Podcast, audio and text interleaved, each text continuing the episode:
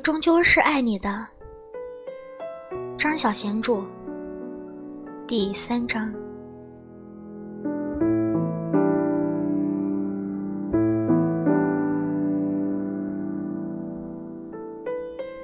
雨停了，他手臂下面夹着那副星夜，拖着那只粉红色迷彩行李箱，越过马路，穿过一条长街。几步之遥，那家星巴克咖啡店的灯光看起来那么温暖。他推开门走进去，一阵咖啡的暖香扑鼻而来，里面的座位都给人占住了。他径直走到报纸架那儿，拿起一份日报，翻到占星栏那一版。就站在那儿，读起来。月亮今天进入第二宫，你会一下子情绪化起来。别让多愁善祸牵着你的鼻子走。你究竟追求什么？凡事总向坏的方向想，这是双鱼座的通病。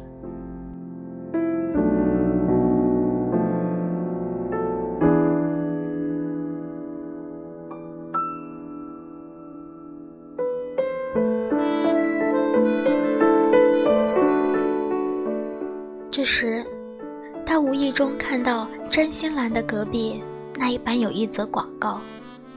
他读了那则广告，悄悄地把它撕下来，藏在身上那条羊毛裙子的口袋里。然后，他把报纸放回去。经过收款柜台旁边那个亮晶晶的糕饼柜时，他咽了咽口水。拖拉着脚步，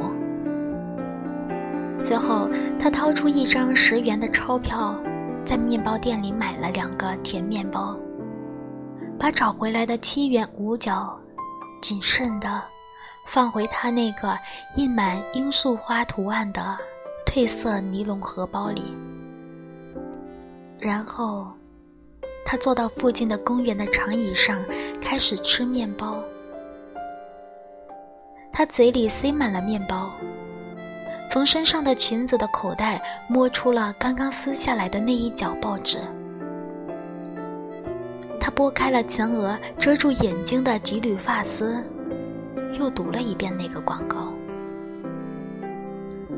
高级酒吧成品钢管舞娘，样貌端正，无需经验，可提供训练，工作自由，薪水优渥。他很久以前读过一本星座书，书上说，多愁善祸又悲观的双鱼座女孩，是绝佳的应招女郎和出色的脱衣舞娘。早点相信的话，他便不用绕一个大圈子了。这条路不是比较好走吗？干嘛要梦想当舞蹈员呢？自从一年前他工作的那个小舞团解散了之后，他就没接过什么好角色，机会都轮不到他。也许他根本就不是跳舞的材料。但是钢管舞谁不会跳呢？他如今已经山穷水尽，荷包里那五毛七角就是他仅有的了。谁会骂他没有洁身自爱呢？要是有一天哥哥回来，认出那个浓妆艳抹，在霓虹灯闪耀的长吧台上抱着一根钢管，卖弄风情的女孩是他，哥哥只会匆匆地把自己身上的大衣脱下来给他披上。哥哥，我好羞愧啊，你可以原谅我吗？别傻了，你没做错事。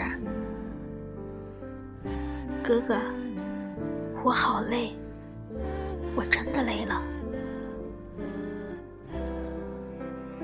哥哥会救他离开那个鬼地方，他们两个又生活在一起。他又变成了干净、纯洁。在他的想象里，哥哥总是会原谅他的错。扯了，他到底在胡思乱想些什么呀？他咽下最后一口面包，用手指摸了摸嘴唇上的碎屑，咬了咬牙，把那个广告折小，塞进去罂粟花的荷包里。然后，他从长椅上站了起来，拖着行李，朝公园外面的巴士站走去。